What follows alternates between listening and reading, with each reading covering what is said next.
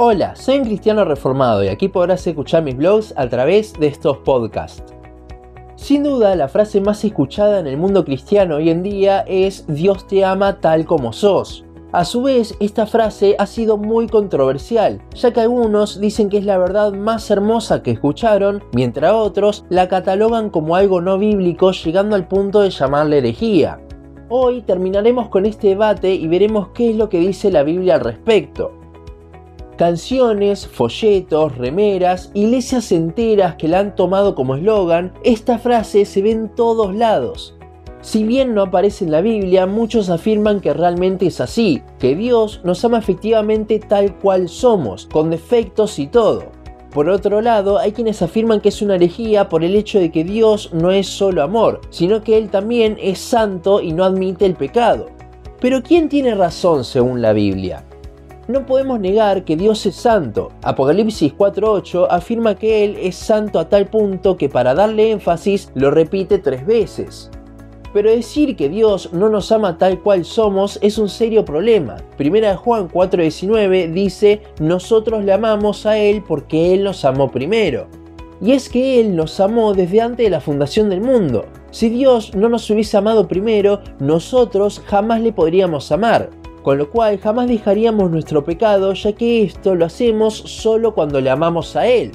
Si Dios no nos hubiese amado primero, nunca hubiésemos sido salvos. Dios nos amó desde antes de ser salvos, desde antes de la fundación del mundo. O sea que Él nos amó cuando nosotros todavía estábamos en nuestra naturaleza pecaminosa, en esclavitud del pecado.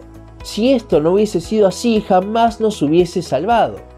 Lo que dice Juan en el versículo que leímos anteriormente es efectivamente la verdad más hermosa, pero hay que darle contexto también, ya que unos versículos más tarde, en 1 Juan 5, 2 y 3, dice, en esto conocemos que amamos a los hijos de Dios, cuando amamos a Dios y guardamos sus mandamientos. Pues este es el amor a Dios, que guardemos sus mandamientos, y sus mandamientos no son gravosos.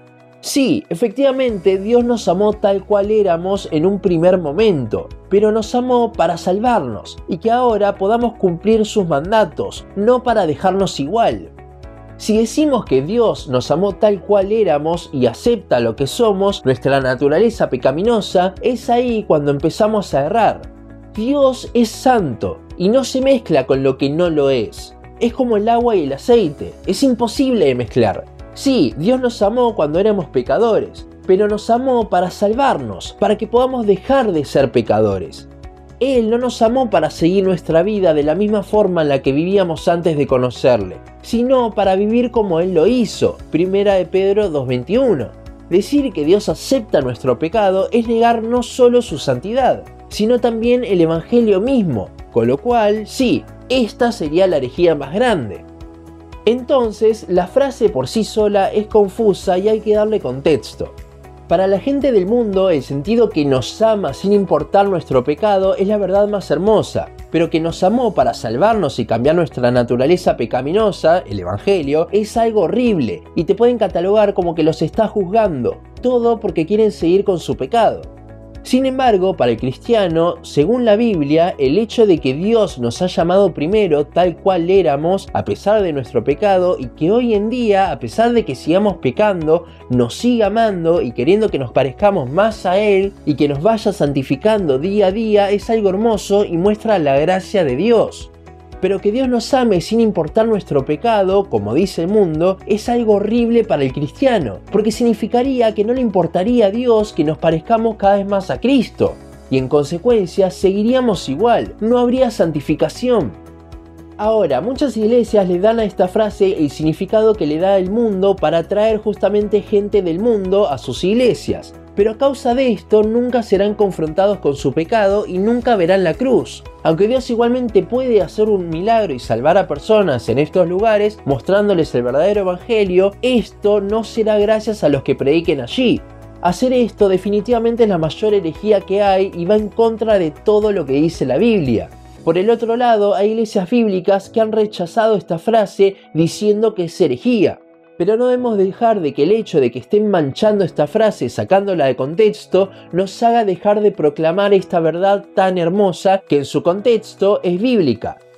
Dios nos ama como somos, pero porque nos ama no quiere que sigamos viviendo de la misma forma, ya que esa forma va en contra de lo que Él es, con lo cual Él quiere que cambiemos a pesar de amarnos.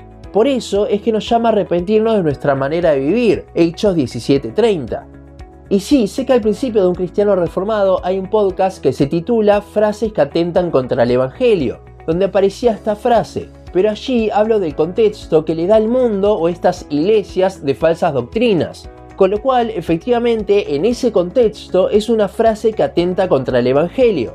Sin embargo, hace unos meses escuché una canción que se llama As You Find Me de Hilson, traducida al español como Tal como soy.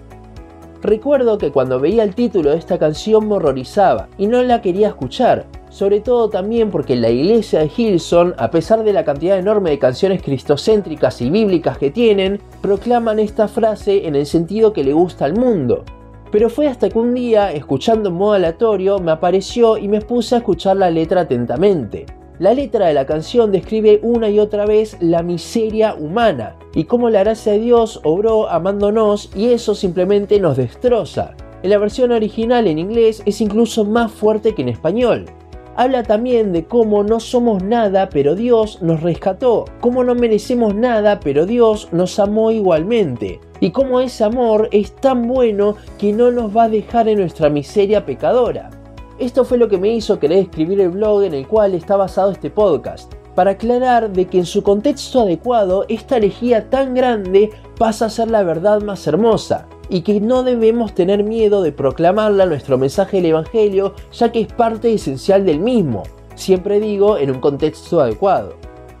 Hasta aquí nuestro podcast de hoy. Seguinos en Facebook, Instagram, YouTube y Spotify. En todas nos encontrás como un cristiano reformado. También seguinos en uncristianoreformado.blogspot.com para leer el resto de nuestros blogs. Nos vemos en la siguiente ocasión.